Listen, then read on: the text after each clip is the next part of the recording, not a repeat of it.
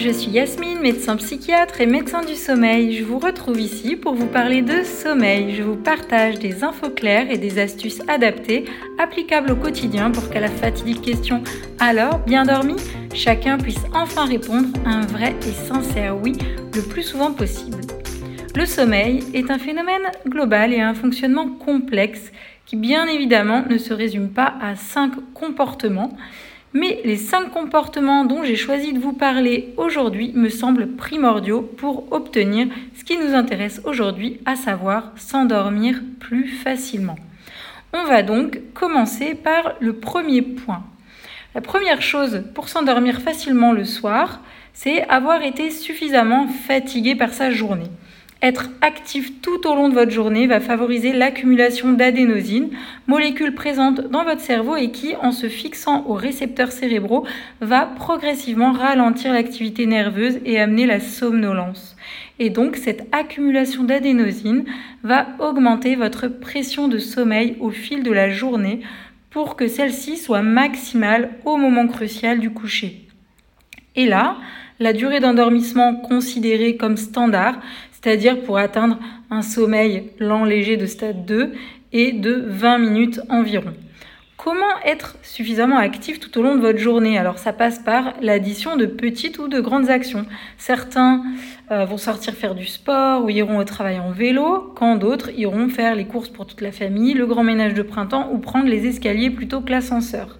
Une chose est sûre, c'est que Rester sur votre canapé toute la journée parce que vous êtes fatigué d'avoir fait une insomnie la nuit précédente, ça ne vous rendra pas service pour mieux dormir la nuit suivante. Donc il faut bouger, bouger, bouger.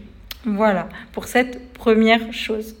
Ensuite, deuxième comportement à adopter pour s'endormir plus facilement, avoir un rythme de vie régulier, ou en tout cas essayer qu'il soit relativement régulier. Pourquoi? Pour donner des repères fixes à votre horloge biologique. En fait, la physiologie du corps en ce qui concerne le sommeil est réglée sur 24 heures. Et le corps est autonome et sait quelles hormones il doit sécréter en fonction de l'heure de la journée. Le matin, il sécrète le, cortisol pour être stimulé et prêt à affronter sa journée. Le soir, il sécrète la mélatonine, l'hormone du sommeil, pour, en plus de la pression de sommeil dont on vient de parler, favoriser la baisse d'activation et l'effet de sédation pour vous aider à vous endormir. Pour que ces sécrétions hormonales, neurohormonales soient optimales, votre corps doit recevoir des informations cohérentes et régulières, d'où les conseils classiques de régularité des horaires de lever et de coucher, surtout l'heure de lever, puisque l'heure de coucher en découle naturellement si vous écoutez votre corps. Et ça, on le verra dans le dernier point. Euh, ce qui aide aussi à donner des repères à votre corps, ça va être de bien vous exposer à la lumière naturelle dès le matin. Soit en allant au travail en marchant, soit en sortant faire une balade matinale, euh, euh, sortant faire faire une balade matinale à votre chien, etc. Mais en tout cas, prendre la lumière naturelle. Et être attentif à l'inverse, le soir, euh, à tamiser les lumières chez vous. Diminuer très nettement la luminosité de votre environnement en soirée pour donner encore une fois des informations cohérentes à votre corps qui se prépare au sommeil.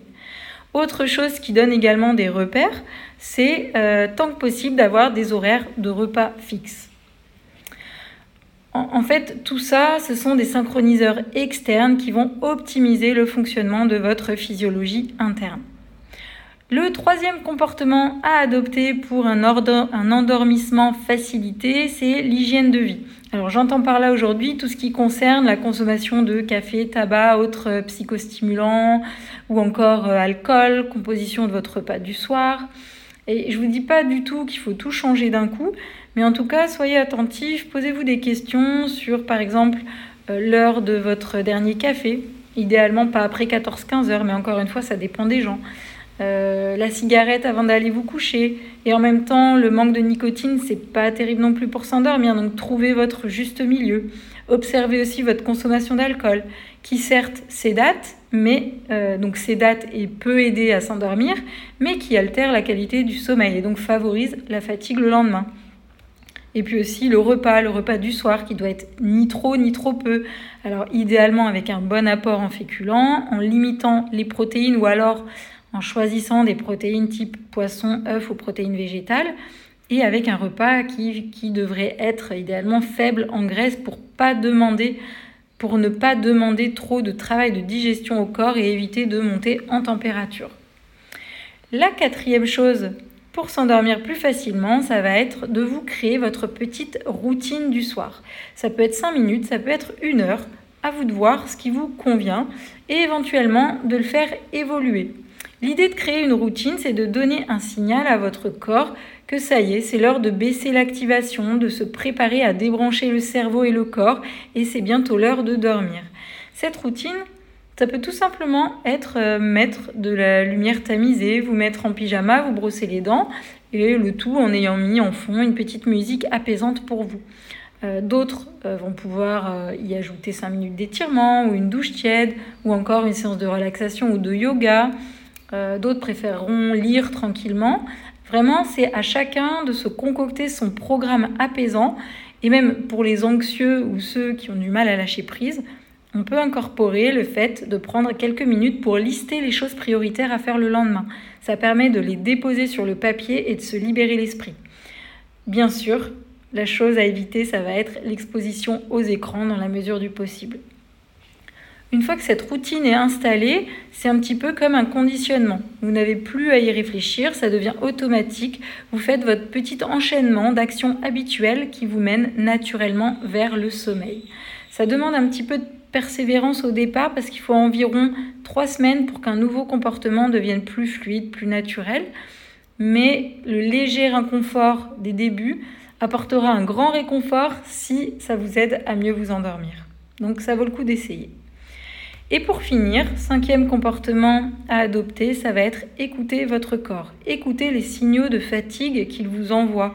Ça peut être des bâillements, des yeux qui picotent, une tendance à s'endormir devant la télé. Pour certains, la télé a un effet soporifique, alors que pour d'autres, ça va monter leur niveau d'attention et inhiber leur capacité à ressentir leurs signaux de fatigue. Donc la télé, ça peut être traître. En tout cas, quand vous vous mettez à bailler, à avoir les yeux qui piquent, la tête lourde, des difficultés à vous concentrer, c'est que c'est le moment d'aller dormir. C'est votre corps qui vous parle, qui vous prévient que ça y est, c'est le bon timing. Donc ce serait dommage de lutter et de faire une insomnie derrière.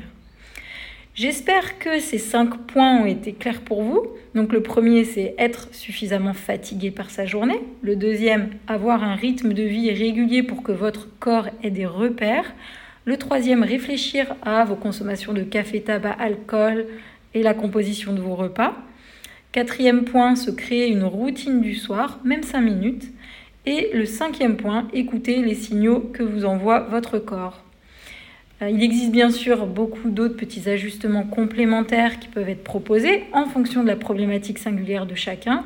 Mais après, pour en savoir plus sur des thèmes précis, je vous mets les épisodes correspondants dans la description, notamment fonctionnement du sommeil, euh, les épisodes sur café, alcool, alimentation, la routine.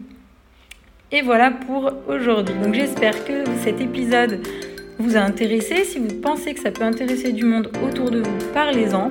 N'hésitez pas à noter le podcast sur Apple Podcast et même mettre un petit commentaire sympa pour augmenter sa visibilité. Pour me retrouver, rendez-vous sur le compte Instagram Yasmine Dogdodo. Merci pour votre écoute et à très bientôt.